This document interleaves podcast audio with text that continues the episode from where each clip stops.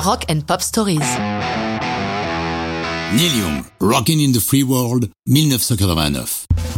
Neil Young est un artiste concerné.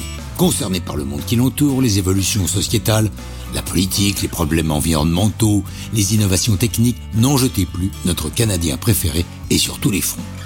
Février 89, il est en tournée dans le nord-ouest des États-Unis, sur la route, en direction de Portland. Il discute avec Frank Sampedro dit Poncho, guitariste de The Restless, son band du moment. Ils font leur revue de presse dans laquelle figure le nouveau président, George Bush père, qui n'est pas la tasse de thé de Neil. En Afghanistan, les Russes retirent leurs troupes. En Iran, la fatwa contre Salman Rushdie et ses versets sataniques est lancée. Au milieu des désordres mondiaux, ils évoquent aussi leurs mésaventures récentes.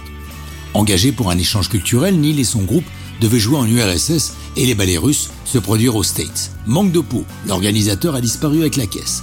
C'est à ce moment que Poncho dit à Neil Man, I guess we're just gonna have to keep on rocking in the free world. Je crois qu'il ne reste plus qu'à continuer à faire du rock dans le monde libre. Neil lui dit Alors ça, Poncho, c'est une punchline. Si tu le permets, je vais m'en servir. Arrivé à leur hôtel de Portland, les deux musiciens se mettent au boulot. Ils composent deux ou trois chansons, mais pas une ne peut correspondre au concept Keep Rocking in the Free World. Poncho dit à Neil Va te coucher, va avec tout ça en tête. Tout ce qu'on a commenté sur les infos, dors là-dessus, et pour nous cette musique. Le lendemain matin, alors que Neil et ses musiciens montent dans le tourbus, Neil dit à Poncho C'est bon, je l'ai. Ils ne mettent pas longtemps à la rôder. Quelques jours après, ils sont en concert à Seattle et jouent pour la première fois Rocking in the Free World sans même l'avoir jamais répété.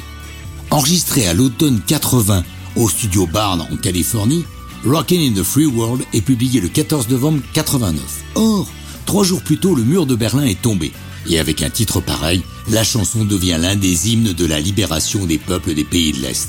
Un symbole de l'Amérique, ce qui ne manque pas d'ironie, le texte étant une critique acerbe de la politique américaine. Ce n'est pas la seule anecdote de Neil avec cette chanson, puisque contre sa volonté, Donald Trump utilise Rockin' in the Free World dans ses meetings électoraux, alors que Neil est supporter du candidat de gauche Bernie Sanders. Par contre, c'est volontiers qu'il prête sa chanson en 2004 à Michael Moore pour son film Fahrenheit 9-11 et en 2015 pour The Big Short, film qui décortique le système financier qui a conduit à la crise de 2008. Quoi qu'il en soit, Rocking in the Free World a été classé 216e parmi les 500 plus grandes chansons de tous les temps, et ça, c'est une vraie histoire de rock'n'roll.